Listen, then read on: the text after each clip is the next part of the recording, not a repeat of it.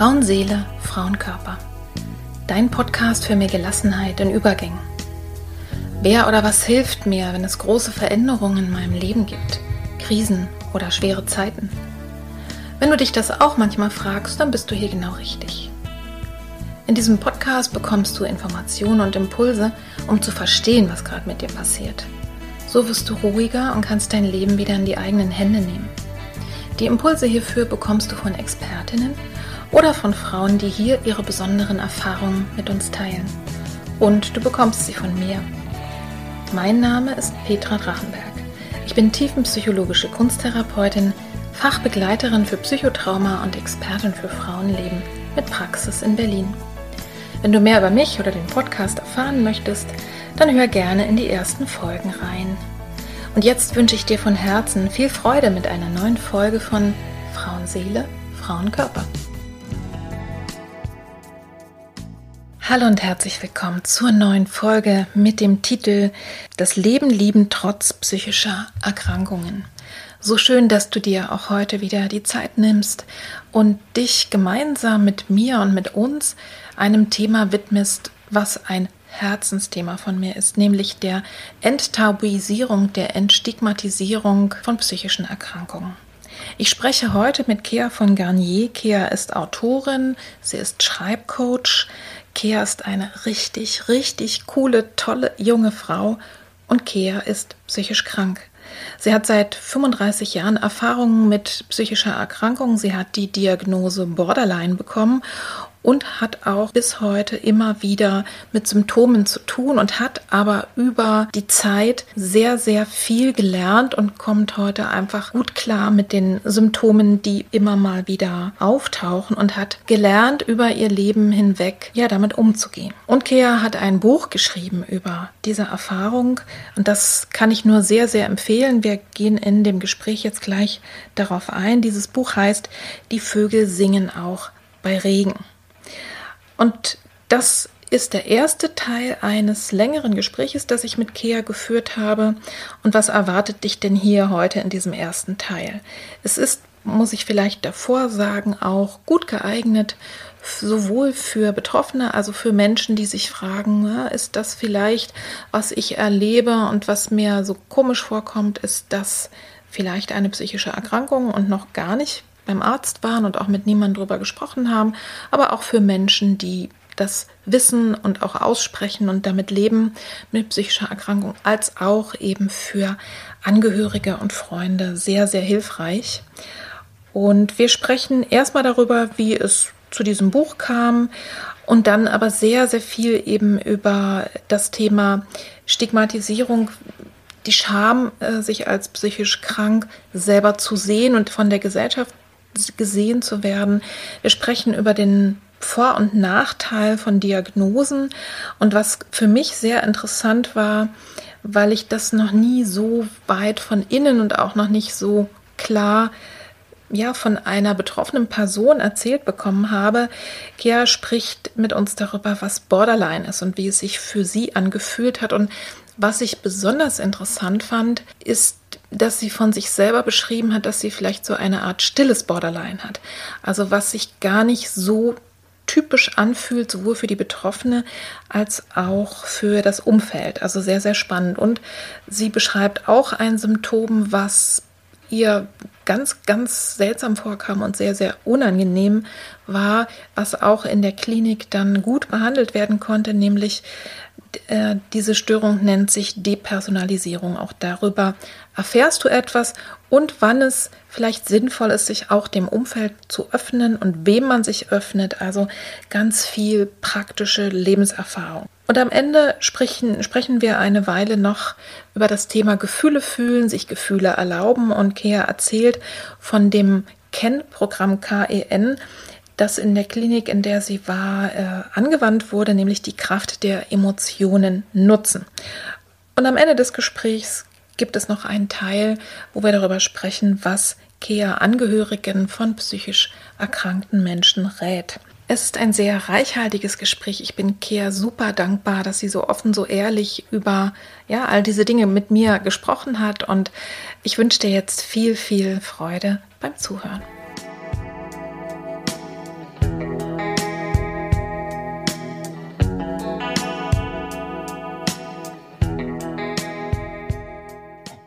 Heute spreche ich mit Kea von Garnier. Herzlich willkommen im Podcast, liebe Kea. Hallo, wie schön, dass ich da sein kann. Ich freue mich sehr. Ich bin wirklich ausnahmsweise mal ein bisschen aufgeregt, weil ich irgendwie das Gefühl habe, ich spreche mit einem Promi. oh Gott, nein, das bin ich nicht. ja, Kea hat nämlich ein Buch geschrieben. Das Buch heißt Die Vögel singen auch bei Regen. Möglicherweise hat es die eine oder andere von euch schon mal irgendwo liegen sehen oder möglicherweise auch gelesen. Ich habe es nämlich etlichen schon auch empfohlen. Das mhm. Leben lieben trotz psychischer Erkrankung ist der Untertitel von diesem Buch. Und beim ersten Lesen war ich schon extrem beeindruckt von deiner Offenheit und von deinem Mut, mit dem du deine Lebensgeschichte erzählst. Und mhm. ich habe es jetzt gerade zum zweiten Mal durchgelesen. Mhm. Und äh, beim ersten Mal bin ich so rübergegangen und habe gedacht, oh, und was, wie geht's jetzt weiter? Wie geht's jetzt weiter? Hoffentlich wird es ihr bald besser gehen. und was passiert mit dieser Liebe und mit jener Liebe? Also mhm. da bin ich, habe, das habe ich ein bisschen gelesen wie ein Krimi. Und jetzt ja. beim zweiten Mal ähm, habe ich genauer hingelesen, weil mhm. es finden sich so herrliche Sätze drin bei dir, wie zum Beispiel, Wendepunkte sind selten die Punkte mit der besten Aussicht. Ne? Das ist ein so ein schöner Satz. Oder was anderes also einfach nur, um den Hörerinnen jetzt mal ein Gefühl zu geben. Du mhm. beschreibst an irgendeiner Stelle, es gibt ja verschiedenste Therapien, die du da auch machst. Und du schreibst dann da, es war kein großer Knall, kein plötzlicher Aha-Moment, der alles änderte. Es war das langsame Einströmen von mehr Lebendigkeit. Und das sind so mhm. Sätze, die habe ich erst beim zweiten Mal richtig lesen und genießen können. Mhm. Und daher jetzt schon mal wärmste Empfehlung. Dieses Buch kann man bestellen. Das lohnt sich sehr und ich empfehle es sehr gerne weiter, auch zum Beispiel an Eltern oder Umfeld von Menschen mit psychischen Erkrankungen, weil man einfach so viel versteht aus der Hinsicht. Und mhm. bevor wir auf das Buch zu sprechen kommen, magst du dich den Hörerinnen denn einmal vorstellen, wer du bist und was du so machst? Du bist ja nicht nur Autorin. Ja, ja, sehr gerne, Petra. Erstmal vielen Dank für diese liebevolle Beschreibung des Buches und die Empfehlung natürlich. Das freut mich total. Ja, ich bin auch froh, dass wir heute über dieses wichtige Thema sprechen, weil es mir einfach wirklich sehr am Herzen liegt. Ich bin nicht nur Autorin, genau, ich arbeite vor allen Dingen eigentlich als äh, Schreibcoachin. Ich gebe Online-Kurse im kreativen Schreiben, ähm, habe auch noch einen Blog und einen Podcast. Äh, das sind so die Kanäle, auf denen ich selber eigentlich so über meine Kernthemen auch spreche und publiziere. Und das ist eben ja so eine Mischung aus, ich sage mal so Kreativität, seelische Gesundheit und Spiritualität. Das sind so die Themen, die mich bewegen. Mhm. Genau. Mhm. Über dein Buch schreibst du ja im Vorspann, das Buch enthält das geronnene Wissen aus 35 Jahren Leben mit psychischen Erkrankungen. Mhm. Und wir als Leserinnen, ja, hab, ich habe es ja eben schon beschrieben, ne, durchleben dabei sozusagen mit dir gemeinsam so eine wahre Odyssee. Da geht's rauf und runter und häufig mhm. mehr runter als rauf, in der du diverse psychische Erkrankungen und Symptome hast und verschiedene Versuche unternommen hast, gesund zu werden und einfach ein mhm. ja, erwachsenes, selbstständiges Leben zu führen. Wie kam es denn zu diesem Buch und für wen ist das geschrieben? Mhm. Ähm, genau, also ich glaube, das ist äh, einmal nochmal ganz wichtig zu sagen, ist natürlich der Fokus dieses Buches, ähm, die, der Umgang mit den psychischen Erkrankungen ist. Und wenn ich irgendwie, weil das vielleicht auch nochmal so um Mut zu machen, äh, wenn ich all die schönen Sachen, die mir in den Jahren passiert sind, auch noch hätte ausschreiben wollen, wäre es mindestens doppelt so dick geworden. Das finde ich auch einfach immer nochmal ganz wichtig so zu wissen. Ja. Ähm, natürlich ist das da einfach auch im Fokus und da muss ich eigentlich fast ein kleines bisschen ausholen, wie es zu dem Buch gekommen ist, weil das war so jetzt überhaupt gar nicht mein ursprünglicher Plan. Ähm, ich wollte immer Bücher schreiben. Ich studiere ja auch kreatives Schreiben seit drei Jahren. Aber dass es jetzt sozusagen dieses Buch wird, das war von mir selber erstmal eigentlich gar nicht geplant. Ähm, mhm. Und das war so, dass ähm, ich halt schon länger geblockt habe über das Thema. Also ich hatte einfach irgendwann so einen Punkt, wo ich gemerkt habe, ähm, dass dieses Thema irgendwie ja, bleibt oder dass es doch einfach ein großes Thema in meinem Leben ist, dass es eben nicht sich irgendwann so verwächst und dann hat man da irgendwie mal fünf blöde Jahre gehabt, sondern dass es doch was ist, was mich eben einfach ja über Jahrzehnte begleitet hat. Mhm. Und ähm, dann habe ich eben angefangen darüber zu bloggen ursprünglich und habe einfach gedacht, da gehe ich jetzt so ein bisschen ja offen einfach mit um, weil das hat mir so gefehlt, irgendwie auch immer in der Berichterstattung über psychische Erkrankungen, dass ich oft das Gefühl hatte, das sind dann so Geschichten, die es ja auch gibt und die ja auch nicht äh, deswegen weniger schwer wiegen. Ja, wenn, wenn Menschen eben zum Beispiel mitten im Leben plötzlich äh, Panikattacken bekommen. Ja, sowas gibt es ja auch. Und dann gibt es oft so Berichte, ähm, dass dann irgendwie ein, zwei Jahre das Leben aus den Fugen gerät und dann wird eine Therapie gemacht und dann geht es wieder so. Und ja. das ist so eine Geschichte, die wir irgendwie alle natürlich auch gerne hören, weil es sich gut anhört, wenn man, wenn man ähm, die Botschaft hat, es geht dann schnell wieder vorbei. Ja. Aber es ist natürlich nicht immer so. Und Nein. in meinem Fall eben nicht. Und deswegen habe ich diesen Blog angefangen und dann ist das ähm, damals tatsächlich so gewesen, dass irgendwann die Verlagschefin äh, von dem Verlag, in dem ich dann das Buch veröffentlicht habe, mir gefolgt ist auf Instagram und so geschaut hat, was ich mache und die mir dann irgendwann mhm. eine E-Mail schrieb und sagte, du hast du nicht mal Lust, das in ein Buch zu packen? Wow.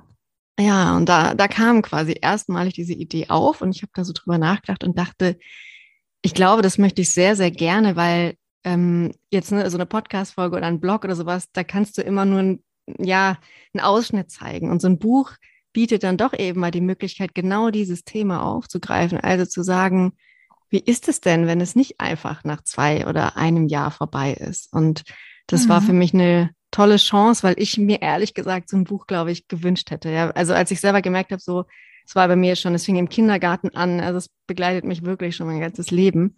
Ähm, und wenn du dann merkst, hm, bei mir geht es aber irgendwie nicht weg und ich kann das jetzt nicht einfach so äh, bewältigen. Ich hätte so ein Buch, glaube ich, selber gebraucht. Und dann habe ich gedacht, dann mhm. muss ich es schreiben für andere Menschen, denen es vielleicht auch so geht. Ja, genau. also du hast es, äh, ich habe ja geschrieben, für, äh, also gefragt, für wen ist es geschrieben? Also du hast wahrscheinlich in, in ein gewisser Teil von dir ist es irgendwie oder zu einem gewissen Teil ist es wahrscheinlich auch für dich selber nochmal ähm, geschrieben. Aber wahrscheinlich hat, merkt man sowas erst hinterher, hm? dass man dann Sachen mhm. einsortiert im Leben. Aber eben mhm. die Intention war, ähm, ja, es gibt bestimmt auch andere Menschen, die da ähnlich äh, in, in so Schleifen hängen ne? oder einfach damit genau. leben mit einer psychischen genau, Erkrankung. Genau, damit also, leben, genau. Genau, mhm. es gibt ja so wie andere chronische Erkrankungen durchaus, ne, auch äh, genau, die psychische Erkrankungen, die in verschiedenen Episoden immer mal wieder kommen oder mhm. sich in mhm. Symptomen zeigen. Und es sind gar nicht so wenige Menschen. Es wird einfach viel zu wenig mhm. darüber gesprochen. Ja. Und äh, das heißt, dafür hast du, hast du das äh, ne, geschrieben, äh, wirklich ja. auch zur Ermutigung. Denn es endet mhm. ja jetzt auch nicht so, Ende gut, alles gut. Ne? Es endet schon also mhm. Äh, es endet an der Stelle, wo man einfach merkt, okay, du hast jetzt einen ganz großen Schritt getan und es ist was Entscheidendes passiert oder viele entscheidende mhm. Dinge. Und es endet eher damit, dass, dass man so das Gefühl hat, okay, es kann auch immer mal wieder irgendwas sein, aber du kannst jetzt damit umgehen. Ja? ja du wirst ja, genau. dich niemals so weit wieder runterstrudeln, ähm, ja, dass es einfach so gefährlich wird, wie es auch mhm. gefährlich in deinem Leben zwischendurch war. Sag mal, mhm. wie ging es dir denn beim Schreiben? Das war doch bestimmt noch mal sehr intensiv und vielleicht auch schmerzlich, sich an die Dinge zu erinnern. Ja, absolut. Also ähm, ich sag mal so, das ist sowas, das ist auch irgendwie wie so ein therapeutischer Prozess in sich. Also ich schreiben kann ja sowieso auch sehr was Heilsames haben. Mhm. Und in dem Fall ähm, natürlich, also ich habe ähm, dann auch viel mit äh, meiner Familie zum Beispiel nochmal über Erlebnisse gesprochen, über die ich geschrieben habe. Ja, das war dann mhm. einfach so, nochmal auch mal deren Perspektive zu hören, wie war das eigentlich damals und so. Und dann kommen natürlich Themen hoch. Es ist dann ähm, zum einen die Chance natürlich auch mal das, das gemeinsam nochmal anzugucken und vielleicht auch was zu verarbeiten. Aber klar, also ich habe da natürlich auch manchmal gesessen und geweint beim Schreiben und mhm. musste dann erstmal drei Tage sacken lassen oder so. Also das war jetzt kein, äh, kein Spaziergang, das zu schreiben. Ähm, und aber, das hast du vorhin, glaube ich, auch schon mal so angedeutet, das hat auch so was unheimlich Sortierendes. Also ich hatte ja. danach echt das Gefühl, so, also bis zum Stand von 35 haben wir das jetzt hier mal ganz gut irgendwie bewältigt und äh, und äh, können das irgendwie besser greifen. Also das macht man ja sonst ja. auch nicht. Man setzt man sich dann mal hin und, und schreibt mal sozusagen seine letzten 35 Jahre auf. Das macht man ja auch nicht, nicht so oft. Das war schon auch ähm, herausfordernd, aber irgendwie sehr fruchtbar. Es hat ein bisschen was sortiert, ne? Das ist, glaube mhm. ich, äh, das ist ja auch der Punkt, wo du auch heute dran bist. Also sehr, offensichtlich hat dir das ja schon immer auch geholfen, ne? Äh, mhm. Schreiben um Dinge einfach Absolut. zu fassen äh, und ich denke eben auch von innen nach außen zu bringen. Mit dem Malen ist es ja äh, genauso. Ne? Wenn ich jetzt mal zum mhm. Beispiel, ähm, wie heißt denn diese tolle mexikanische äh, Malerin jetzt? Stehe ich gerade auf dem Schlauch, die einfach so beeindruckende Bilder gemalt hat. Ich komme nicht drauf. Komm, vielleicht ja. nochmal. Also es gibt mhm. jedenfalls diverse große Künstler und Künstlerinnen, wo ich sagen würde, diese, diese Wahnsinnskunst, die so viele Menschen berührt hat, mhm. haben sie äh, gestaltet, dass sie, sie mussten das tun, mhm. um etwas mhm. von innen nach außen zu bringen. Ne? Also ja. das, mhm. das ist schon der, der Wahnsinn. Und insofern, und ich finde eben, das ist auch deutlich spürbar. Äh, und wenn es eben dann auch noch andere Menschen berührt, dann geht es eben hinaus über Tagebuchschreiben. Ne? Und äh, mhm. ja, mhm. ja absolut. Und ich, ja, nur, nur ganz kurz noch das vielleicht. Ähm, äh, also ich mag grundsätzlich eigentlich nicht so gerne dieses äh, Klischee von der äh, leidenden KünstlerInnen-Seele, aber natürlich ist es auch, also es macht den Schmerz in dem Moment, den man jetzt über was empfindet, nicht kleiner, aber wenn ich das mhm. dann nachher in eine, ja, Schreiben kann ja durchaus schön und ästhetisch eben sein, ja, auch malen natürlich auch, äh, vielleicht sogar noch mehr auf den ersten Blick, ähm, dann kann ich eben doch was was daraus machen, was, was sozusagen am Ende dann mir ein gutes Gefühl gibt. Ja, dieses Buch oder wenn du jetzt vorhin so Sätze zitierst, ähm, die, die sind irgendwie auch schön. Ja, also die, die haben was sozusagen, dass ich am Ende so einen versöhnlichen Abschluss durch diese künstlerische Verarbeitung bekommen kann. Auch von Erlebnissen, die per se ähm, vielleicht sehr, sehr schmerzhaft gewesen sind. Auf alle Fälle. Also, mhm. ähm, das ist eben meine Erfahrung, e-, egal mit welcher Art und Weise des Ausdrucks, ne? ob jetzt eine, mhm. eine Gestaltung oder äh, Sprechen ist ja auch schon was von innen nach außen bringen. Schon alleine, mhm. wenn ich jemand erzähle, meine Geschichte und ja. ich weiß, jemand hört zu, mhm. dann ist, hat sich auch schon was sortiert und im Schreiben eben Absolut. genauso. Ne? Also ja. das, das ist ein sehr schöner Prozess und viele, die ich so kenne, ähm, ja, denen hilft wirklich Schreiben auch, äh, um sich zu sortieren, um die Dinge, und das ist ja das handhabbar zu machen. Das heißt, du mhm. hast dann zumindestens im Nachhinein die Deutungshoheit über deine eigene Geschichte. Und das, ne, äh, währenddessen es sich beim sein vielleicht so angefühlt hat, wie ich werde überrollt, ne? ich, ich kann ja, nichts machen, ja. Hilflosigkeit, das mhm. ist ja eine der, mhm. der äh, Hauptkennzeichen ähm, von traumatischen Erfahrungen, dass ich sage, mhm. ich, ich bin hilflos, ich kann gar nichts machen, ich bin ohnmächtig mhm. und so mhm. holst du dir die Handlungsfähigkeit wieder zurück. Ja, das stimmt. Ne? Ja, genau. Ich glaube mhm. auch, dass es, ich glaube schon auch, dass es Künstler und Künstlerinnen gibt, die total glücklich und zufrieden sind und das, ähm, das auch irgendwie in die Welt bringen. Mhm. Ich habe aber tatsächlich die These, dass die wahrscheinlich dann was anderes machen, außer malen und schreiben, sondern einfach fröhlich über die Wiese hüpfen. wahrscheinlich. Gott sei Dank gibt's ja auch, muss man auch sagen, auch kein Leben, äh, wo es nicht irgendwie Probleme gibt. Ja? Es müssen ja nicht gleich so Nein. massive Krisen Nee, genau, genau. Es kann ja ein bisschen gemäßigter sein. ja. Hast du denn Rückmeldungen bekommen von Leserinnen? Ja, ganz, ganz viele. Also bekomme ich tatsächlich bis heute noch. Und also es ist ja jetzt schon eine ganze Weile veröffentlicht. Ähm, Oktober 2020 war das, glaube ich. Und äh, ja, also bis heute, ich bekomme auch immer wieder E-Mails und Nachrichten auf Instagram und einfach Menschen, die sagen, ich lese das gerade und das hat mir so geholfen, das ist eigentlich die häufigste Rückmeldung. Mhm. Äh, es hat mir so geholfen, mich nicht allein zu fühlen. Ja. Und ähm, das ist super wertvoll. Also da bekomme ich jedes Mal wieder die Bestätigung, dass ich sage, ja, das hat wirklich Sinn gemacht, dieses Buch zu schreiben. Weil ich habe mich darin ja schon auch relativ nackt gemacht ähm, mhm. und viel von mir persönlich preisgegeben. Und da denkt man natürlich manchmal schon so, oh, oh ist das eine gute Idee? Ähm, und wenn ich solche Nachrichten bekomme, weiß ich, es war eine gute Idee. Ja, und äh, ich habe ja auch gerade gehört, jetzt gibt es gerade die zweite Auflage, ne? ja, genau, ja, das ist ganz, ganz schön. Genau, ich meine, Buch veröffentlichen ist der eine Schritt und dann aber zu wissen, da gibt es doch Menschen, die, die das jetzt äh, einfach immer noch bestellen und lesen wollen. Das ist ganz, ganz toll. Ja. Und du kannst davon ausgehen, das ist ja auch der, ich sag mal, das Schicksal auch beim Podcasten oder bei vielen anderen Formen, wo du was in die Welt gibst. Es hilft ganz vielen Leuten, kriegst du bloß mhm. nicht mit. Mhm. ja, ja, das, ja, sind, das stimmt. Das ist die äh, Spitze des Eisberges. Also wenn mir mal mhm. jemand eine E-Mail schreibt, ne, was auch mhm. jetzt passiert, oder ich höre das, ich unterhalte mich irgendwie ganz harmlos mit irgendjemand anders und der sagt, ach übrigens, äh, deinen Podcast höre ich auch. oder ja, ja, genau, das ist immer so ein bisschen unsichtbar, ne? Mhm. Ja, ne? und insofern toll, äh, dass du auch Rückmeldungen bekommst. Also da kann, kann man wirklich davon ausgehen, dieses Buch ist wirklich, äh, wirklich eine Hilfe. Das, und, mhm. und was ich eben so spannend daran finde, ist, es ist zum einen eben wie so eine Art wirklich spannender Lebenskrimi. Dann mhm. macht es noch dazu eben Mut, äh, nicht aufzuhören, auch wenn man denkt, jetzt geht's wirklich gar nicht mehr weiter.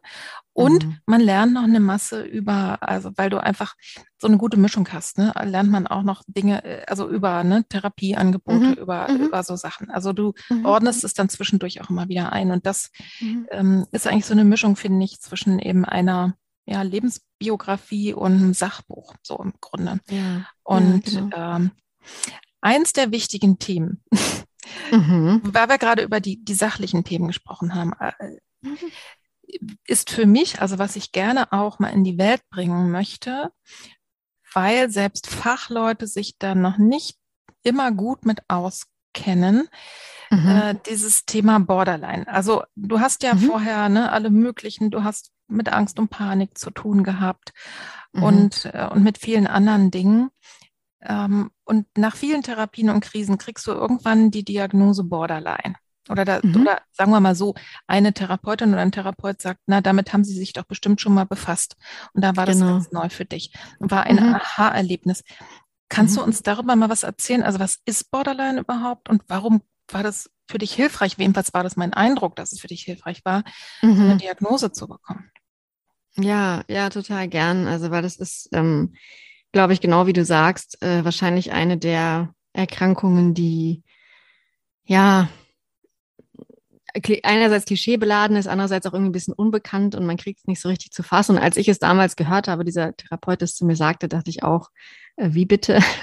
das kann ja gar nicht sein. Also das war so meine, mein, mein erster Impuls, ähm, mhm. weil es halt da ja so ein Bild gibt sozusagen, was man, was man vielleicht so hat, wenn man davon schon mal gehört hat. Also Borderline gehört ja zu den ähm, Persönlichkeitsstörungen.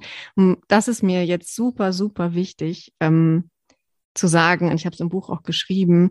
Persönlichkeitsstörung bedeutet eben nicht, ähm, dass deine Persönlichkeit sozusagen kaputt ist oder im Grunde gestört ist oder ja. also das ne so also weil das ich finde das klingt einfach genauso und es klingt schrecklich und deswegen wenn ja. mir das jemand sagt da habe ich damals auch gedacht also da verwehre ich mich doch erstmal dagegen ja und so ist es halt tatsächlich auch gar nicht gemeint. Das habe ich dann aber sehr viel später erst mal von einem Therapeuten ähm, erklärt bekommen, dass Persönlichkeitsstörung eben meint, da sind Symptome, ähm, dann eben einer bestimmten Persönlichkeitsstörung zugeordnet. Es gibt ja verschiedene, es gibt ja auch ängstlich vermeidende Persönlichkeit, äh, Persönlichkeiten. Also es gibt ja, ne, da gibt es auch nicht nur diese eine, aber ähm, dass es einfach bedeutet, da sind Symptome, die sind dieser Erkrankung zuzurechnen und die sind über viele Jahre so schwer, dass sie den Alltag wirklich beeinträchtigen. Das ist damit gemeint. Das ist eben nicht, dass man nicht sagen kann, da ist jetzt eine Episode und das ist eben vielleicht eben einmal, sondern mhm. es geht tiefer ins, ich würde sagen, es geht so tiefer ins Leben hinein. Wie ist das Leben beeinflusst? Aber es bedeutet nicht,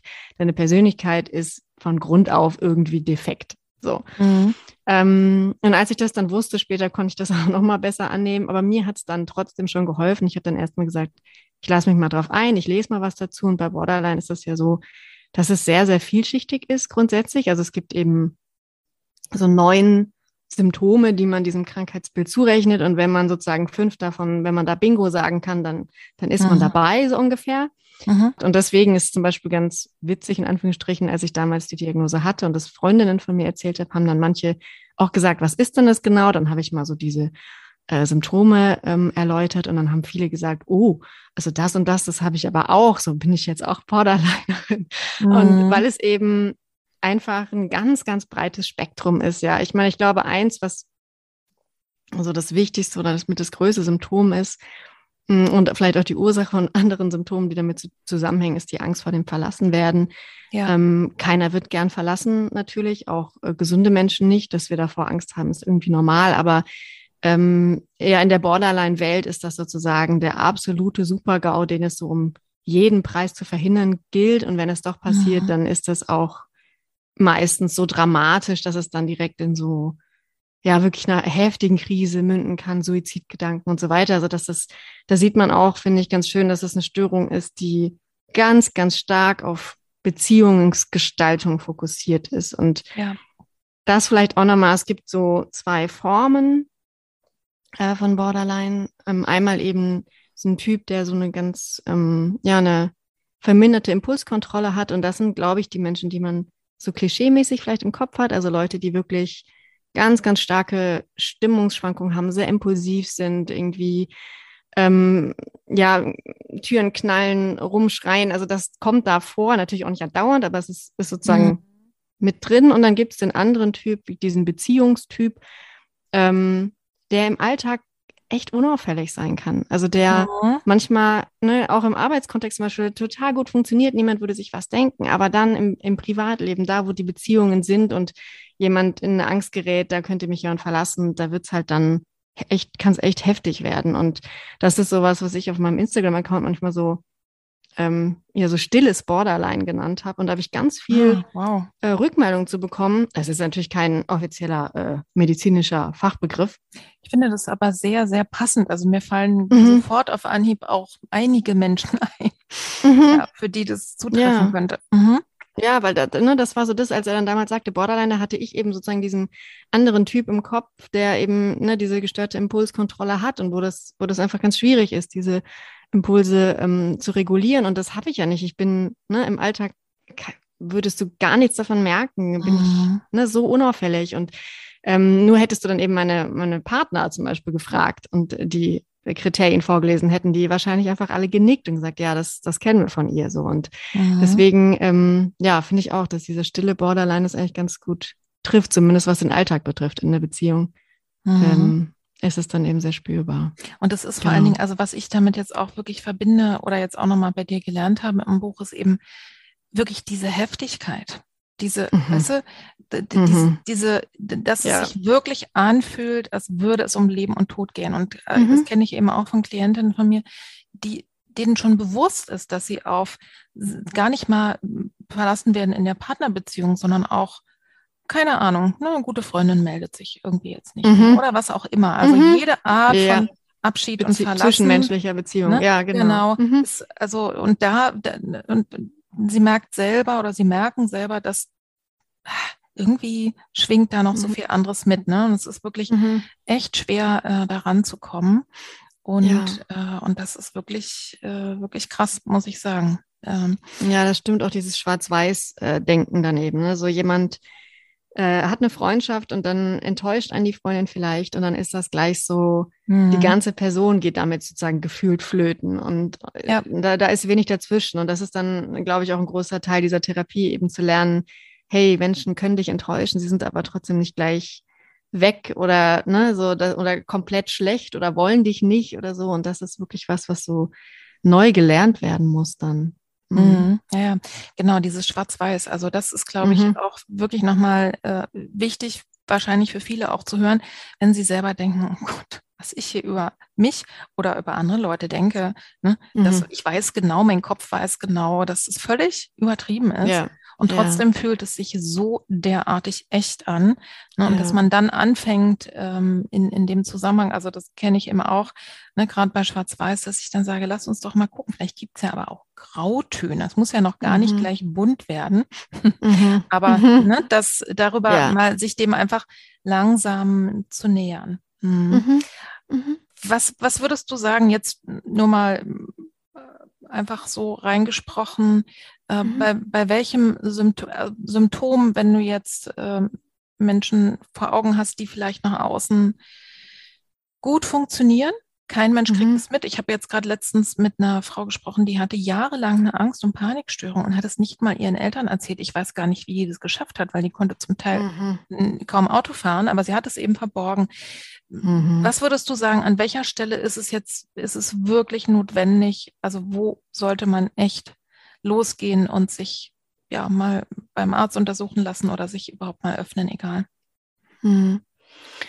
Mhm. Ähm, oh Gott, ich würde sagen, immer dann, wenn, wenn da ein hoher Leidensdruck ist. Also ich, ich würde eigentlich sagen, eigentlich immer. Also wenn es mhm. einem schlecht geht, ähm, zu sagen, es geht mir schlecht und ich brauche Hilfe, das ist natürlich immer noch extrem schambesetzt. Irgendwie haben wir so ein Denken, wir müssen das alles alleine schaffen und ähm, ja. Unterstützung brauchen. Das äh, ist was für schwache Menschen oder so. Also da gibt es ja so ganz schreckliche Glaubenssätze. Mhm. Und eigentlich ist es doch so das, Normalste von der Welt, auch wenn wir jetzt uns in jemand anderen hineinversetzen und wissen, einer Freundin geht's schlecht, dann würden wir uns ja auch wünschen, dass sie auf uns zukommt oder dass sie sagt, hier, ich brauche irgendwie Unterstützung. Und ähm, bei anderen fällt uns das oft leicht und für uns selber das in Anspruch zu nehmen, das getrauen wir uns oft nicht. Ich kenne viele, die, die so sagen, ah, für eine Therapie geht mir das nicht schlecht genug, anderen geht es doch viel schlechter, ich will niemanden den Platz wegnehmen oder mhm. ähm, ne, so, so Gedanken auch, so als ob man erst dahin gehen darf, wenn man den Kopf schon unterm Arm hat, so ungefähr. Ja. Äh, überhaupt nicht. Also ich denke halt immer, oder das ist meine eigene Erfahrung, alles, was echt jahrelang Zeit hat, sich auszubreiten, warum? Ja, du, du stärkst die neuronalen Autobahnen sozusagen in deinem Kopf. Je, je öfter ja. du im Angstmuster steckst, umso, umso, sagen wir mal, umso länger dauert es vielleicht, es dann auch wieder loszuwerden, auch wenn es immer mhm. noch möglich ist. Ähm, und deswegen nicht so lange warten. Also mhm. da ist nichts, nichts dran, wofür man sich schämen muss. Mhm. Ja. Also was mir persönlich eben auch super, super wichtig ist, und das liegt ja eben an, an meiner eigenen Geschichte mit unserem Sohn, ne, Jakob, mhm. der, mhm. die, der schwere depressive Episoden gehabt hat, dass man wirklich, und zwar möglichst, wenn es das erste Mal auftritt, sich das selber mhm. auch zugesteht. Mhm. Denn äh, oft wissen die, und klar, bei Depressionen ist es einfach besonders stark, ja, aber mhm. mhm. dass, dass wenn wirklich Suizidgedanken sind, die sind ja noch schambehafteter als, ja. als oh ne, Gott, ja. zu sagen, ich könnte psychisch krank sein. Äh, mhm. ne, und die machen, und dann dürfen die sich so ungehindert ausbreiten. Und dann, ja. ne, und sozusagen Einsamkeit ist wirklich das Schlimmste, was man da, und versuchen damit selber alleine dagegen anzukämpfen.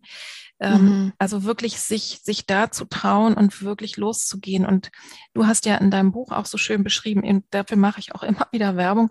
Es gibt eigentlich fast überall Krisendienste.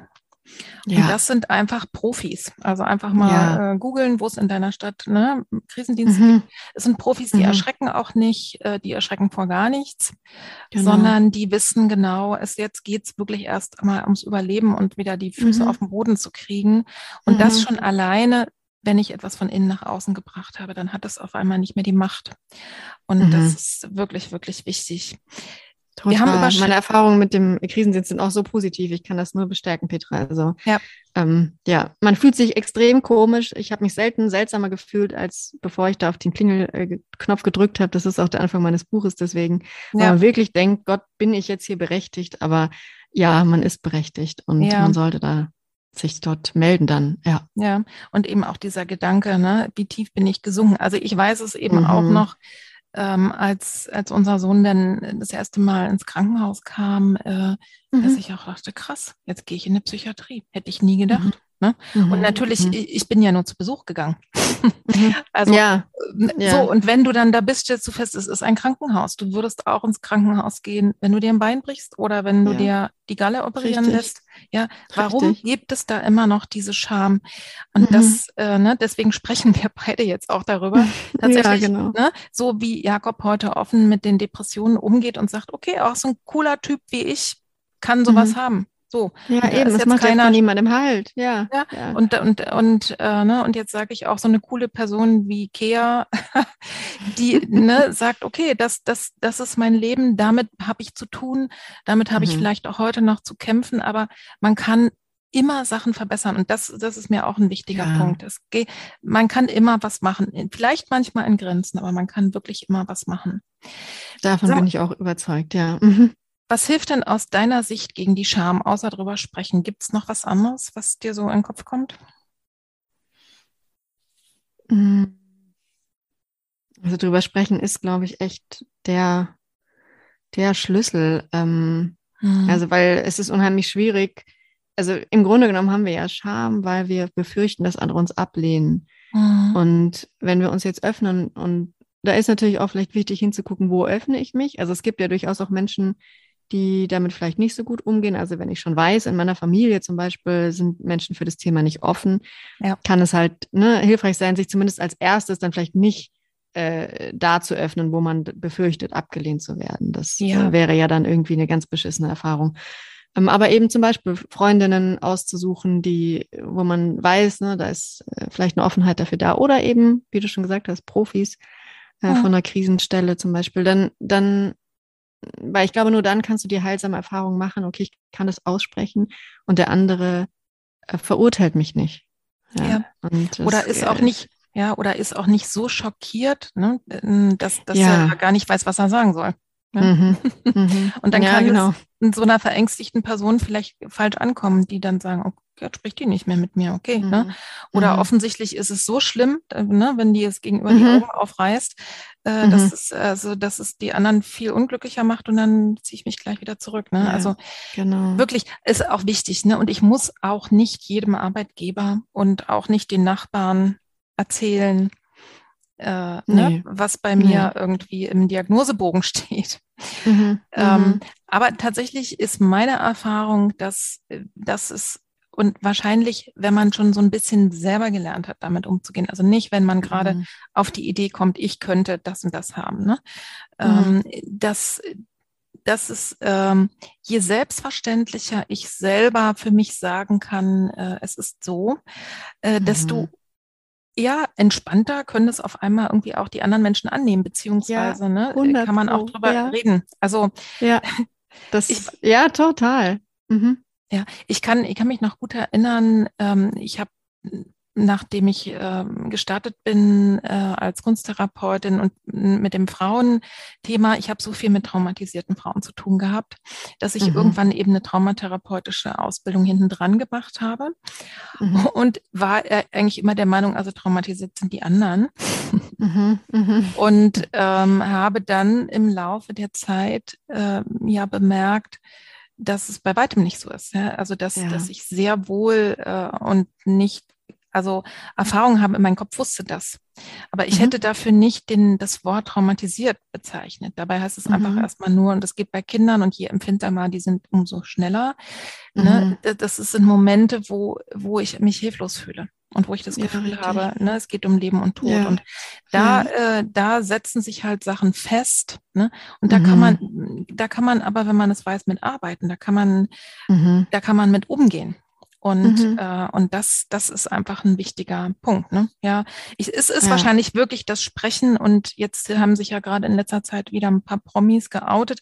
Ich habe das Gefühl, mhm. bei Depression geht es schon, also da ne, hört man mehr und Geht's mehr. Geht in eine gute Richtung in den Medien, ja, das finde ich auch. Mhm. Ja, und äh, was das Thema Borderline betrifft oder eben auch tatsächlich solche heftigen Erkrankungen wie zum Beispiel Schizophrenie oder sowas. Ne? Mhm. Ne? Mhm. Ähm, da, da ist noch ein bisschen Luft nach oben. Ne?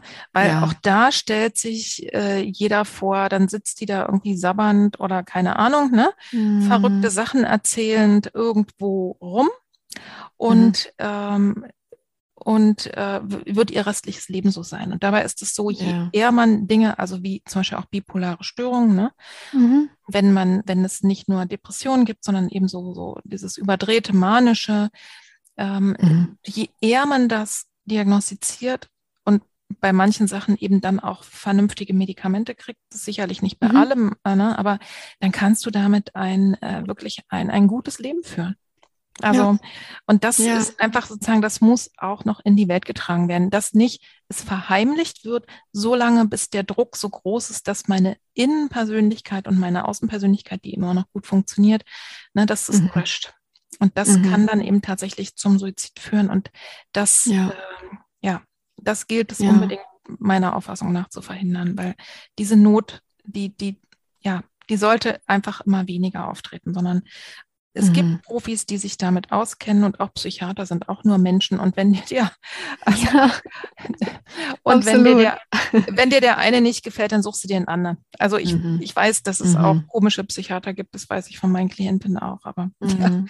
ja, natürlich. Das ist, äh, und dann darf man auch weiter suchen. Und ähm, ich glaube aber, was du auch gesagt hast, so dass eben noch so viele, also darüber, worüber wir nicht sprechen, machen wir uns ja trotzdem Vorstellungen. Ne? Das, was du eben erzählt hast, was man dann für eine Idee hat hat. Wie ist hm. jemand, der, der diese Erkrankung hat oder wie wäre es, wenn ich sie hätte und dann passiert bestimmt ja. das und das und meistens, das ist leider das menschliche Gehirn, denkt man ja dann an den Worst Case und, ja. ähm, und eben nicht an all die Möglichkeiten, die du da gerade auch angesprochen hast. Und ich glaube, das ist so die Gefahr davon, wenn wir eben nicht darüber reden. Und deswegen finde ich es auch total schön, dass wir heute darüber reden, weil ich sehe das auch so, was die Depressionen betrifft, sind wir da schon wirklich weiter. Ähm, aber da scheint es auch noch so eine Art von Grenze von das ist irgendwie noch zumutbar und das andere ist dann so das, ne, dass es äh, wäre sozusagen irgendwo in irgendeiner geschlossenen Abteilung oder so ist das dann mhm. untergebracht. Und so ist es eben auch nicht. Und ja, das finde ich auch super wichtig, ja. da das äh, Tabu ähm, endlich zu beseitigen. Mhm. Und wenn jemand auf der geschlossenen Psychiatrie ist und da erstmal nicht raus darf, dann hat es seinen guten Grund. Mhm. Und das, auch das ist nicht das Ende der Welt. Weil nee. wenn ich wieder gesund bin, komme ich da wieder raus. Und genau. ich war da, ja. damit ich geschützt wurde. Ne?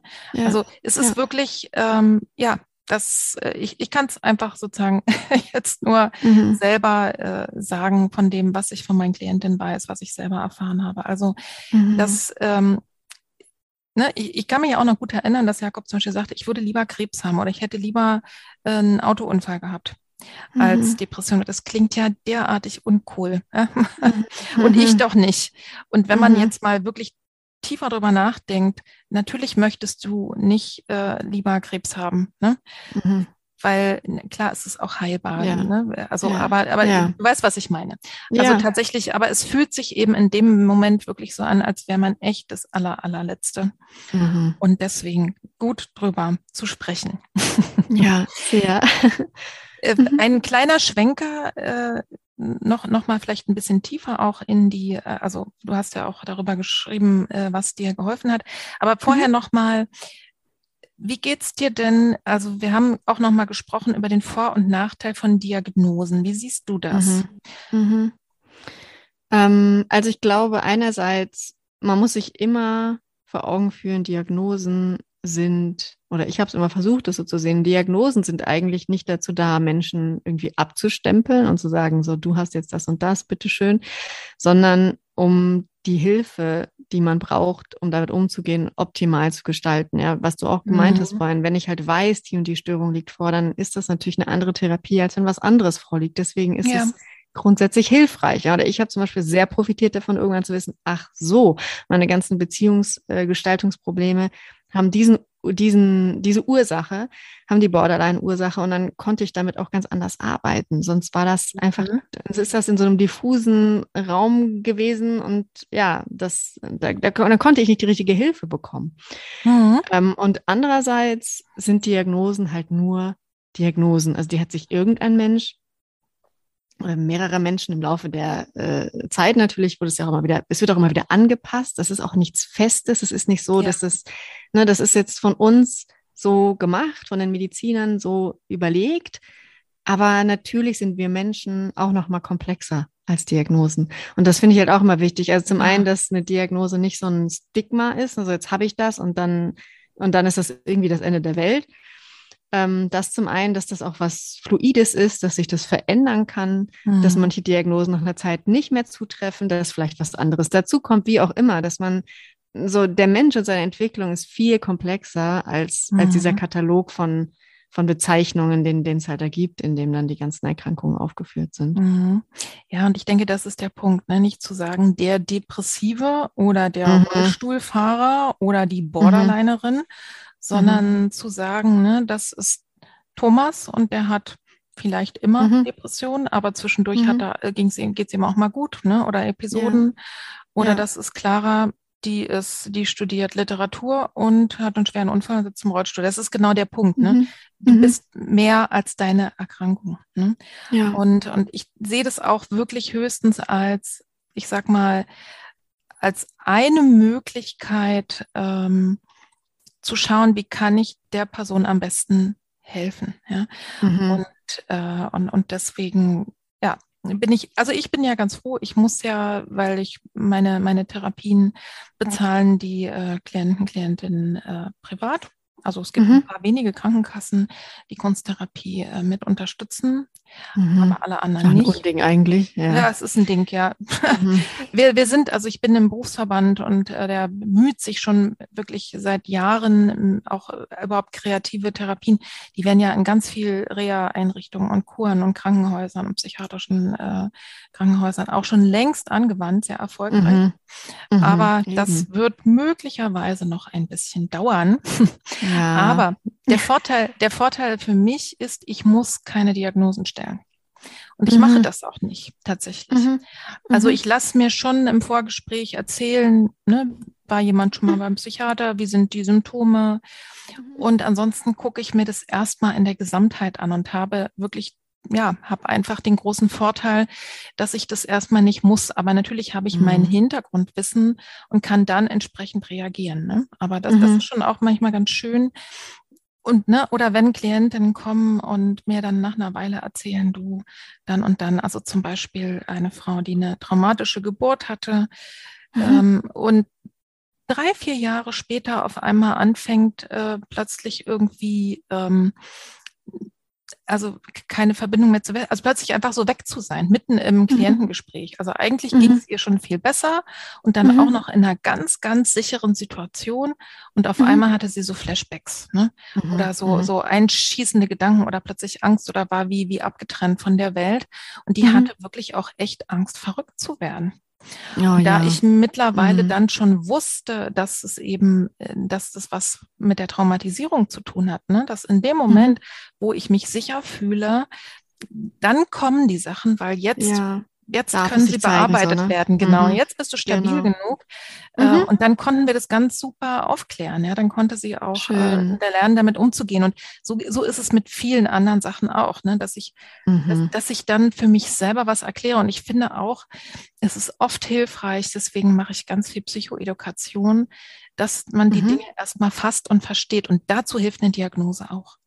Ja, ja? ja wenn, wenn ich die einfach nicht so massiv ablehne, sondern einfach sage, okay, das beschreibt jetzt erstmal was und soll mir soll mir helfen. Genau, ja, und, und jetzt und jetzt meine Gegenwart, ne? Nicht, nicht, es zementiert nicht den ja. Fortlauf meines Lebens, sondern jetzt gerade ist das eine Momentaufnahme auch. Und total. Also ich, ich denke auch, dass es manchmal ähm, wenn man dann auch dazu eben was lesen kann, sich ein Buch nimmt, andere Betroffene kannst du ja eigentlich auch fast nur finden, wenn du weißt, wie es heißt. Also ja. es hilft halt einfach. Mhm. Genau, sich auch nicht, und das sagtest du vorhin ja schon mal, auch sich nicht mehr so alleine zu fühlen. Ne? Das mhm. ist ja schon mhm. mal alleine, äh, alleine schon mal gut. Es gibt auch andere. Genau. Und äh, nee, das ist, das ist super. Mhm. Du hast in deinem Buch etwas beschrieben, was ich glaube, was auch noch nicht so bekannt ist, beziehungsweise wenn das jemanden betrifft, dass es auch sehr beängstigend sich anfühlt, nämlich diese, mhm. ich glaube, das heißt Depersonalisierung.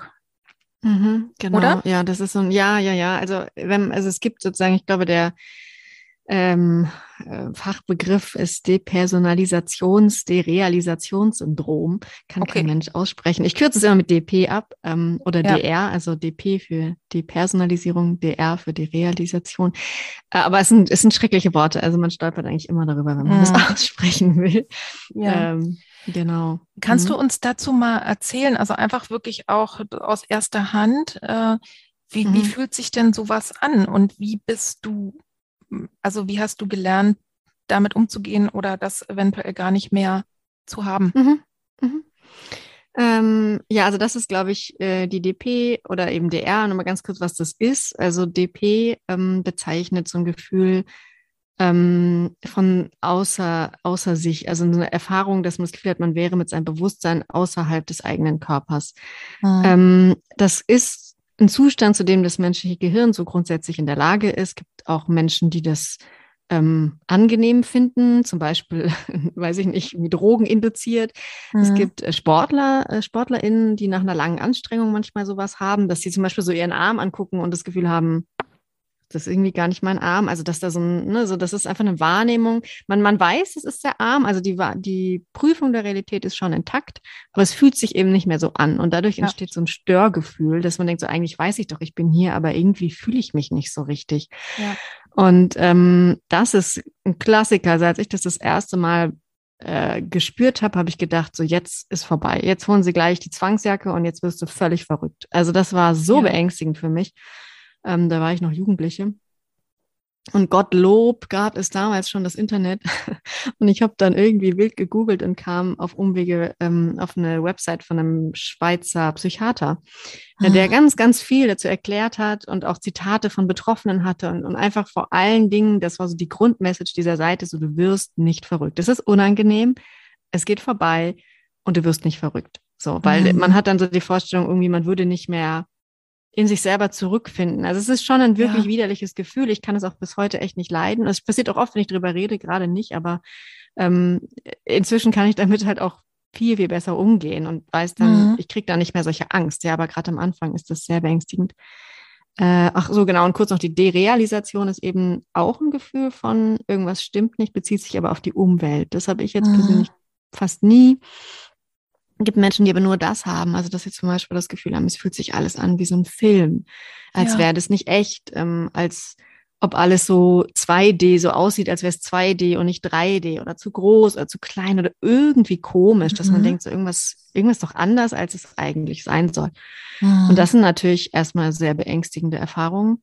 Ähm, und ja, ja, also ich habe wenn mhm. man das hat, nur mal so, ne, wenn, mhm. wenn, man sowas hat, dann, dann würde ich auf alle Fälle auch das abklären lassen. Ne? Das ist doch ja, äh, ja also einfach definitiv. schon, um, um beruhigt äh, zu sein ja. ne? oder auch was genau. an die genau. Hand zu kriegen. Hm? Genau, also auch das zu beschreiben. Ich hatte eben zum Beispiel, ich habe das lange in meinen Therapien nicht erzählt, also mhm. richtig lange, also 10, 15 Jahre oder so. Ich habe ja viele Therapien gemacht und mir war das so unangenehm, dass ich immer dachte, also wenn ich das äh, jetzt sage, dann, dann äh, sagt meine Therapeutin gleich, ja, da kann ich Ihnen jetzt auch nicht mehr helfen, da das ist jetzt äh, sozusagen äh, ne, irgendwie, jetzt werden Sie halt Psychiatrie. Hm. Ja, genau, genau. Jetzt äh, kommt hier gleich der, der Wagen und holt sie ab. Und ich habe mich das lange nicht getraut und ähm, das ist halt wirklich, glaube ich, so ein, wie du sagst, also man sollte das abklären lassen, ganz bestimmt. Das, das tut einfach gut, dann zu hören, auch von einem mhm. Arzt oder von einem Therapeuten, das ist unangenehm, aber das ist nicht ein Zeichen dafür, dass, dass sie jetzt den Verstand verlieren. Mhm. Ähm, und ich habe dann ja 2019 ähm, gedacht, ich packe das Thema jetzt auch mal richtig an den Hörnern, weil ich hatte immer, ich hatte so viel Angst davor, ich hatte sogar ein Buch darüber, ich habe mich nicht mal getraut, dieses Buch zu lesen. Ja. Ähm, so viel Angst hatte ich davor. Und dann bin ich 2019 in eine Klinik gegangen in Mainz ist die, das ist die Uniklinik Mainz, da gibt's ähm, eine Psychosomatik auch, also es gibt natürlich auch Menschen einfach mit Depressionen oder Ängsten, die dort sind. Aber die, das ist eigentlich, glaube ich, fast die einzige in Deutschland, die spezialisiert ist auf, auf das DPDR, also die sich ah, damit ja. wirklich, wirklich gut auskennen. Okay, ja. das ist ja auf alle Fälle auch nochmal wichtig, ne? weil ich denke, mhm. es gibt es ganz viel und wahrscheinlich wird, wird ja. es irgendwie auch mal mitbehandelt, aber wenn man sagt, das ist mhm. so, eine, so eine Hauptgeschichte, ne, dass mhm. man da auch wirklich mit umgehen kann. Denn eigentlich, ich sag mal, ist es auch eine klassische also äh, eine klassische Schutzreaktion, um sich mhm. vor zu viel Gefühl zu beschützen. Ja, ja? Genau. Also eigentlich mhm. fast im, äh, das, was, was im Trauma oder einer Notfallreaktion passiert. Also ich habe einen Autounfall und ne, es geht dann eigentlich nur noch ums Überleben und dann spüre ich mhm. vielleicht gar keine Schmerzen, was in dem Fall natürlich ein mhm. Segen ist, weil ne, mhm. so kann ich mhm. mich noch retten. Also ähm, und ähm, und wenn das aber natürlich äh, einfach so mitten im Leben passiert, klar kann ich auch lernen, zuschauen, was wird mir denn jetzt hier gerade zu viel? Ne? Also so mhm. wie andere Symptome auch. Bei mir ist es, mhm. wenn ich anfange, ähm, ganz dolle Schulterverspannung zu kriegen oder so ein bisschen, ich hatte eine Zeit lang einen Tinnitus, der war jetzt nicht so schwer, aber hat mich schon mhm. genug genervt. Den mhm. habe ich gut wieder weggekriegt durch Psychotherapie und eben Entspannung und ne, Physiotherapie, mhm. Osteopathie.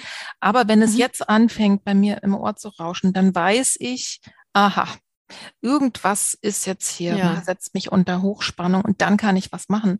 Und ich vermute, mhm. dass man mit so einem Symptom auch, ne? umgehen kann, ja. mal raus mitzukriegen, ja. okay, es geht wieder vorbei und jetzt gucke ich mhm. mir mal an, was ist denn, was ist denn hier gerade los, ne? Ja, genau. Ja. Ganz genau, das ist, ja. Ja, ich wollte nur sagen, ich habe ein wunderbares äh, Zitat auch von dir. Ich habe hier nämlich ganz viel Unterstreichungen in dem Buch gefunden dazu, was ich so schön finde. Das lese ich mal vor. Mhm. Ja. Dass ich mich in den Gefühlen regelmäßig verlor. Also das war ja, gab ja zum einen ne, diese, diese Überreaktion, also auch, ne, mhm. dass, dass du so viel Gefühl hattest, aber eben auch, auch dieses, ähm, dieses Abgespaltene war nicht gleichbedeutend damit, dass ich sie wirklich fühlte. Vielmehr blieb ich mhm. darin stecken anstatt sie bis mhm. zu Ende durchzuführen. Ich hatte schlichtweg nicht gelernt, wie es geht, ein Gefühl zu bezeugen und mit ihm da zu sein. Und das mhm. finde ich einfach nochmal, ne, dieses, äh, also das, und das hast du ja auch nochmal geschrieben, die Menschen mit dieser Störung äh, haben eine Affektphobie, also eine übersteigerte Angst vor den eigenen Gefühlen und vor den Affekten. Ne? Mhm. Das ist eben eine mhm. Schutzreaktion, äh, erst wird es vielleicht zu viel, ne? dass, dass, dass ja. es einfach wahnsinnig übersteigert wird. Und mhm. wenn das dann auch nicht mehr geht, dann gibt es diese, äh, ne, diese Abtrennung im Grunde genommen. Genau. wie, wie so eine Eisschicht. Ähm, und das beschreiben mir viele, viele Klientinnen auch genauso. Mhm. Du mhm. hast ja dort, du hast ja dort in der Klinik äh, ein Verfahren kennengelernt oder sagen wir mal, ich glaube, mhm. genau zwei, ne? Einmal diese Kennmethode, die du auch in dem Buch mhm. beschreibst. Und ich glaube, in der Klinik haben die noch was anderes mit euch gemacht. Kannst du uns da noch mal ein bisschen reinholen? Danach hat sich ja offensichtlich sehr was verändert bei dir. Mhm, mhm. Ähm, genau, also grundsätzlich war, war das eben auch eine psychodynamisch ausgerichtete Klinik und da gab es zum Beispiel auch ganz viel äh, Gestalttherapie, Tanztherapie und solche Formen. Mhm. Ähm, und was ich so äh, anders dort fand als überall sonst, war, dass dort wirklich der Fokus darauf war, diese Gefühle eben ja zu durchfühlen. Und ich ja. habe so die Erfahrung gemacht, dass in vielen zum Beispiel Verhaltenstherapien, mhm.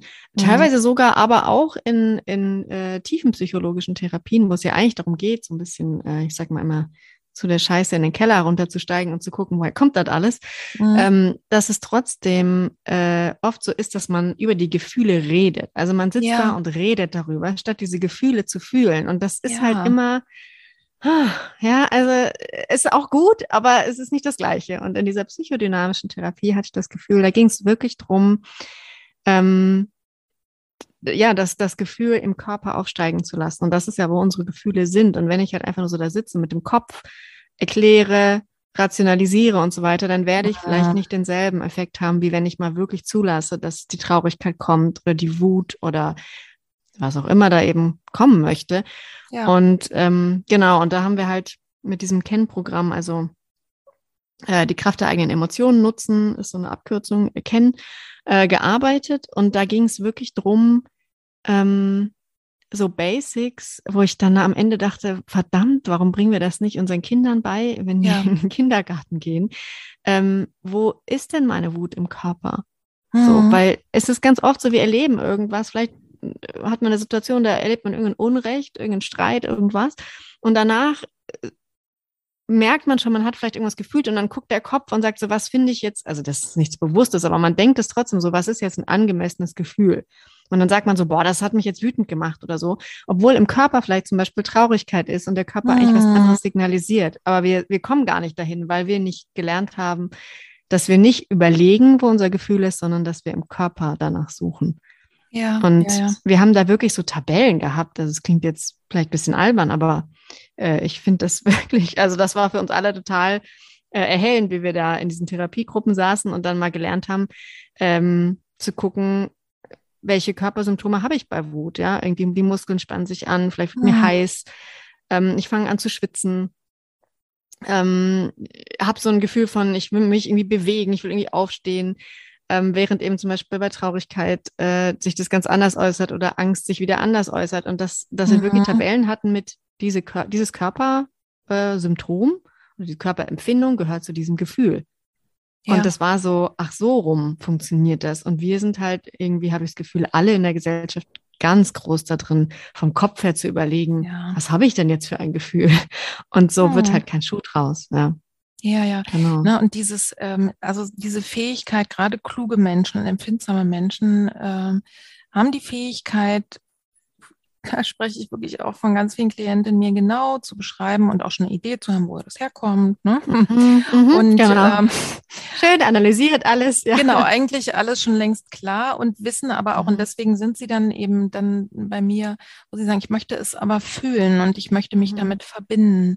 Ich mhm. möchte es wirklich wirklich spüren können. Und da sind eben andere Therapieformen häufig sehr, sehr, auch Körpertherapie zum Beispiel, sehr, sehr mhm. hilfreich. Einfach Dinge. Oh, und ja. ich nehme mittlerweile den Körper äh, immer mit rein. Das ist quasi mhm. erst recht, wenn bei meinen Online-Therapien, wenn, wenn ich nicht mit der Klientin zusammen in der Praxis bin ne, und sie malt mhm. und ich dann im Grunde genommen gleich live dabei äh, mhm. bin, sondern dann genau, spüren wir dahin und es ist ganz oft, und da kommen ja auch innere Bilder. Das ist, es ja. ist einfach wirklich so verrückt. Und mich, mich hat das wirklich auch sehr beeindruckt, wie du eben schreibst, ne? Das, als du das erste Mal tiefe Traurigkeit äh, zugelassen mhm. hast. Ne?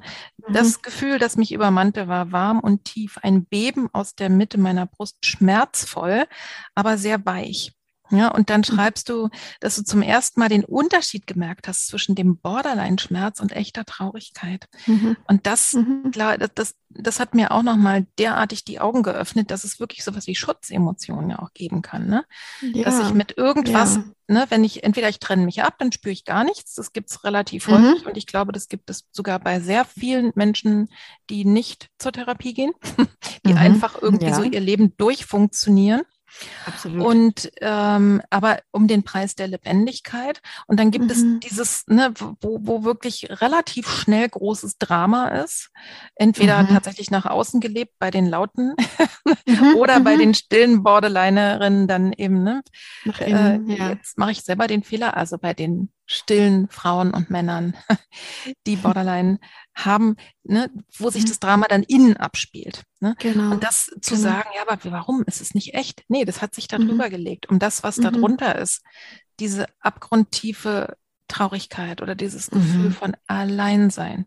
Mhm. Alles das, ne? das mhm. nicht fühlen zu wollen, weil natürlich wollen wir als Erwachsene nicht solche Gefühle haben und dennoch sind Nein. sie da. Ne? Ja, sie gehen leider nicht, wir können sie nicht wegwollen. Das ist immer so ja.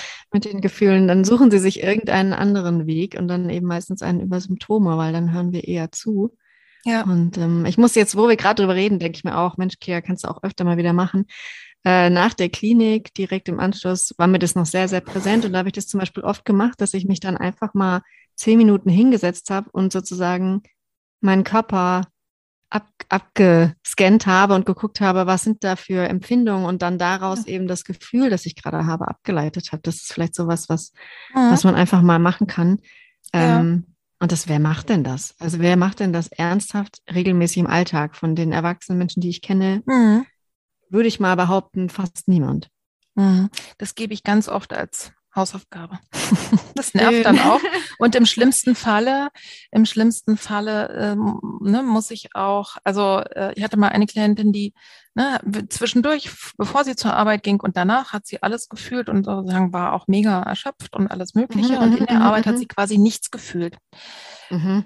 Ähm, das war nur halt sehr lang, ne? Also neun Stunden mit Pause ja. und so.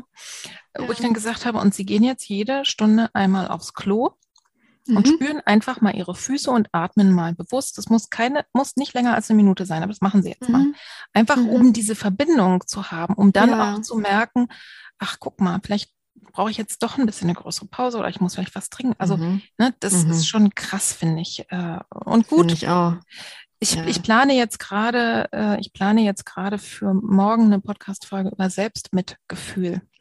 Mm. Und das mhm. läuft eben auch über den Körper, überhaupt erstmal sich zu fühlen, also sich zu erlauben, ja. zu fühlen. Und da muss es noch gar nicht Schmerz und Traurigkeit sein, sondern, mhm. äh, sondern es kann, darf auch einfach sein, ja, wie, wie ist es, wie geht's mir überhaupt gerade, ne? Und was, mhm. was fühle ich? Ne? Ja, da dürfen ja, wir alle. Das.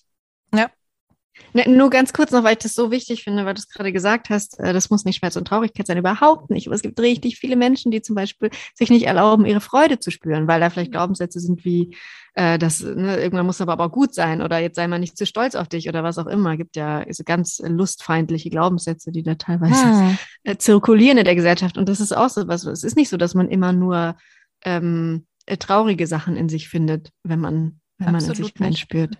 Der mhm. Witz ist ja der, ähm, dass in dem Moment, wo ich überhaupt Gefühle wieder zulasse, eben auch die, die traurigen ne, und, und, die, die man nicht, die wir nicht so gerne haben. Wut ist auch so ein Klassiker. Oh ja. Ich bin auch mhm. nicht wütend. Das ist uns ja auch meistens verboten worden. Ja. Besonders uns als Frauen oder als Mädchen ja. früher. Mhm. Ähm, aber häufig ist es so, dass wenn das sein darf, dann kommt das andere quasi mit, die Freude. Mhm. Die überschießende genau. Freude, die Lebensfreude. Ja, die Energie. Das, mhm. das, ne, das ist genau der, das ist wirklich genau der, der Preis mhm. davon. Mehr als einmal, als ich dein Buch in der Hand hatte, beim Lesen habe ich wirklich den Kopf geschüttelt und gedacht, oh Mann, das wird ja irgendwie überhaupt nicht besser. Ja? Mhm. Du hattest ja auch verschiedene ne, Therapeutinnen, Therapeuten und verschiedene Sachen versucht und hast ja sozusagen ähm, als Jugendliche deine Angststörung quasi selber behandelt ne, und auch erfolgreich. Dann kam nur halt immer wieder was anderes dazu. Und ich hatte mhm. wirklich das Gefühl, oh, es wird ja irgendwie überhaupt nicht besser. Wann mhm. findet sie dann endlich mal was, was ihr hilft? Was mhm. rätst du denn Angehörigen und Freunden von psychisch kranken Menschen? Also, wenn die vielleicht auch das Gefühl haben, oh Mann, vielleicht nochmal speziell äh, von Borderline-Erkrankten, aber auch darüber hinaus.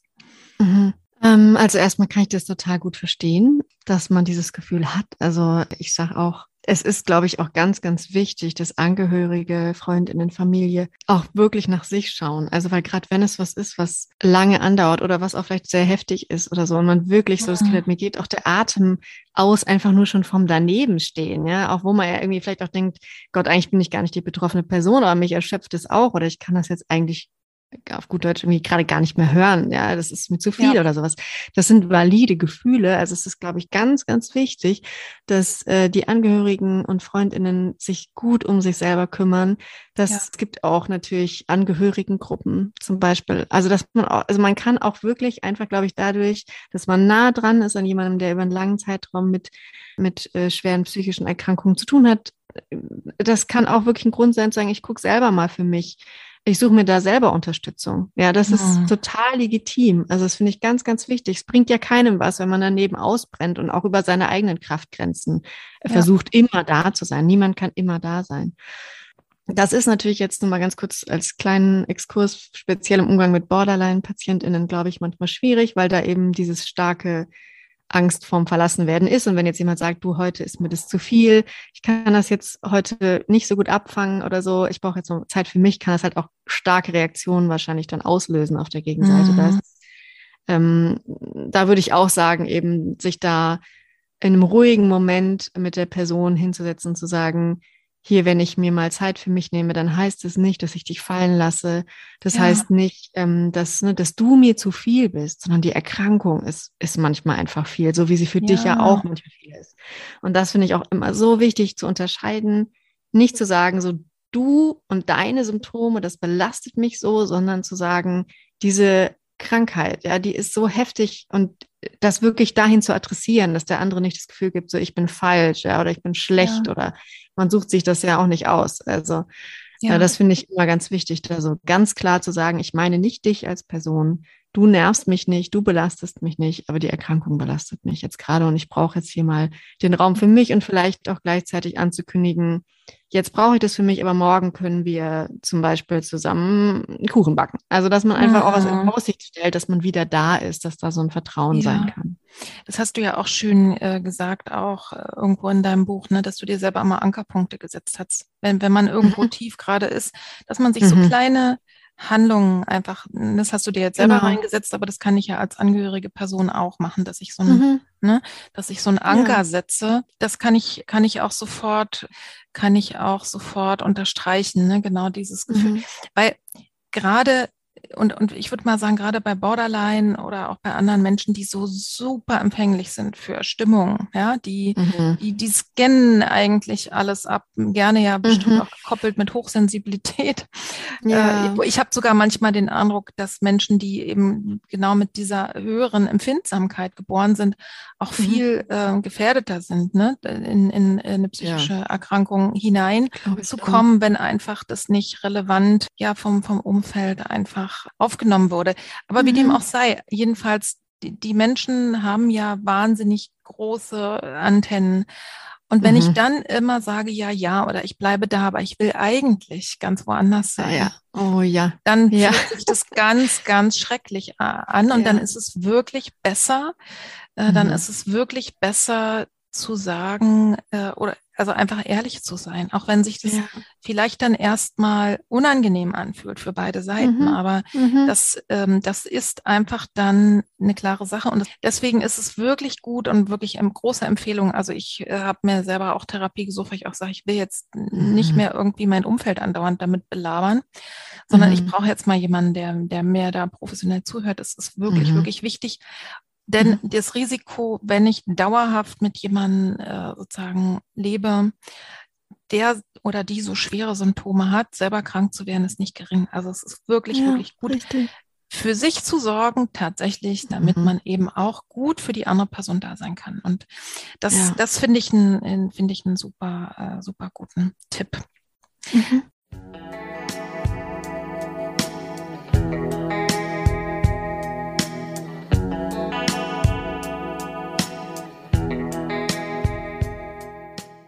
Jetzt am Schluss, wenn du den Zuhörerinnen und Zuhörern noch zwei oder drei Sätze mitgeben könntest, wie ein Gedanken oder ein Gefühlssamen, der in ihnen reifen und wachsen kann, was wäre das?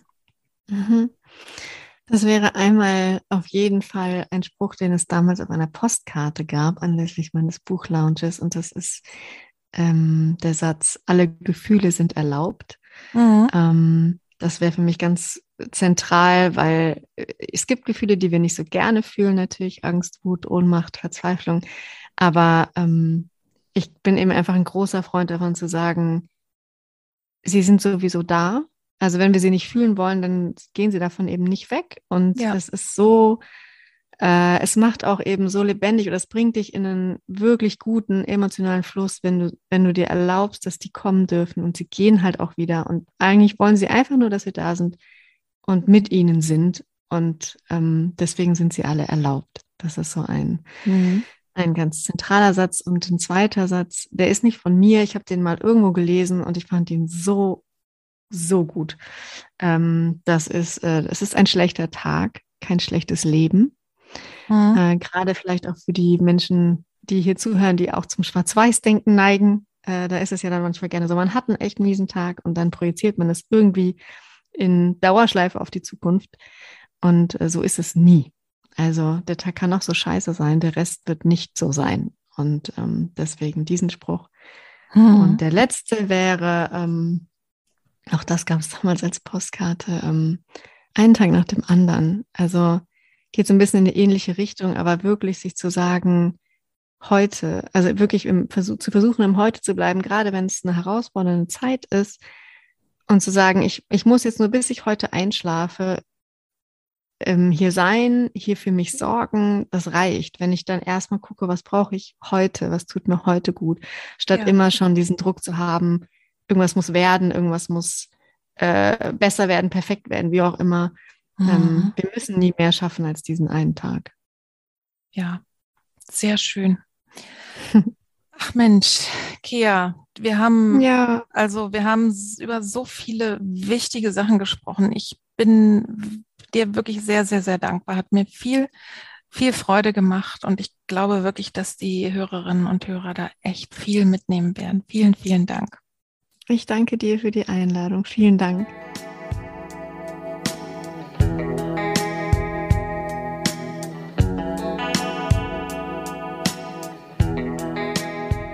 Ich hoffe sehr, du konntest gute Impulse mitnehmen und Ideen und vor allen Dingen aber Hoffnung und Ermutigung, weil die Welt nicht zusammenbricht, wenn du psychisch krank bist und die Welt bricht auch nicht zusammen, wenn dein Angehöriger, ein Mensch aus deinem Umfeld psychisch krank ist. Es ist natürlich eine Belastung, aber die muss nicht größer sein, als zum Beispiel, wenn jemand aus deinem Umfeld oder du selber auch körperlich erkrankst. Man muss einfach lernen, damit umzugehen und es gibt Möglichkeiten. Es kann besser werden, auf alle Fälle. Und man kann auch gut damit leben. Ich glaube und hoffe sehr, dass du diesen Eindruck einfach mitnehmen kannst. Und ich habe es ja bereits im Vorspann gesagt, ich habe sehr lang, sehr intensiv mit Kea gesprochen und du hast hier heute den ersten Teil gehört mit diesem Schwerpunkt psychischer Erkrankungen. Wie fühlt sich das an? Was kann man machen? Und im zweiten Teil, der wird demnächst veröffentlicht, geht es um folgende Themen. Es geht um Spiritualität, es geht um Kreativität, es geht darum, was Kea auch über die Therapien hinaus geholfen hat, klarzukommen, Halt zu finden, den Mut nicht zu verlieren und einfach, ja, ein gutes und erfülltes Leben auch zu leben. Also freu dich schon mal drauf auf diese Folge, wo sie ja, spricht über Spiritualität, über Kreativität, auch über ihr Erleben in der Natur. Und besonders schön finde ich einen Satz, über den wir dort eben auch sprechen und ein bisschen philosophieren. Den will ich dir heute schon mal mitgeben, dass du vielleicht neugierig schon mal werden kannst. Der kommt aus dem Buch und heißt, im Leben eines jeden Menschen gibt es zwei Spuren. Es gibt eine Leitspur und es gibt eine Lichtspur. Und was das bedeutet, Darüber kannst du jetzt ja gerne schon mal nachdenken. Ich fand es sehr spannend, für mich hat es sehr inspiriert und das erfährst du dann aber im zweiten Teil des Gespräches. In den Show Notes findest du eine Möglichkeit, mit Kea in Kontakt zu kommen, wenn du das möchtest, sowohl als Schreibcoachin als auch ja, über Instagram. Also lass dich mal überraschen, guck dir die Sachen gerne an. Kauf gerne dieses Buch. Es lohnt sich wirklich, wirklich sehr. Und ich werde zwei Podcast-Folgen verlinken, vielleicht noch ein paar mehr, aber zwei von mir, die sehr gut zum Thema passen, nämlich zum einen eine Folge, die heißt Du musst da nicht alleine durch. Da spreche ich mit einer kunsttherapeutischen Kollegin über ihre Spezialisierung, nämlich auf Angehörige von psychisch kranken Menschen. Und eine weitere Podcast-Folge Gefühle regulieren über Bilder. Da spreche ich eben auch sehr viel erstmal über Gefühle, wie die entstehen, welchen Sinn und Zweck sie haben, ja, und wie man sie auch über das Malen regulieren kann. Wenn diese Folge hilfreich für dich war, wenn du das Gefühl hast, ich habe etwas gelernt, ich habe etwas erfahren, ich habe etwas gespürt, was ich so vorher noch nicht wusste, dann teile doch auch sehr, sehr gerne diese Folge an andere Menschen, gib sie weiter, verschick den Link, weise darauf hin, dass sich dieses Wissen einfach immer weiter und weiter verbreitet. Wir freuen uns auch sehr über Rückmeldungen. Ihr könnt per E-Mail oder auch über Instagram eure Meinung, eure Erfahrungen gerne dazu schreiben, auch Ergänzungen, Widerspruch, andere Erfahrungen. Da freue ich mich immer sehr drüber, von euch auch zu hören. Und sehr gerne, wenn dir diese Folge gefallen hat und du vielleicht auch schon andere Folgen immer mal wieder gehört hast, dann abonniere doch den Podcast, schreibe eine Rezension, denn je mehr so etwas passiert, desto mehr reagieren die Algorithmen darauf, dass Menschen einfach, wenn sie was suchen, einen Begriff suchen, dass sie viel schneller aufmerksam werden und von diesem Podcast erfahren. Also, ich wünsche dir jetzt alles Liebe, alles Gute von ganzem Herzen. Lass es dir gut gehen. Bis zum nächsten Mal. Viele herzliche Grüße. Bis dann. Tschüss.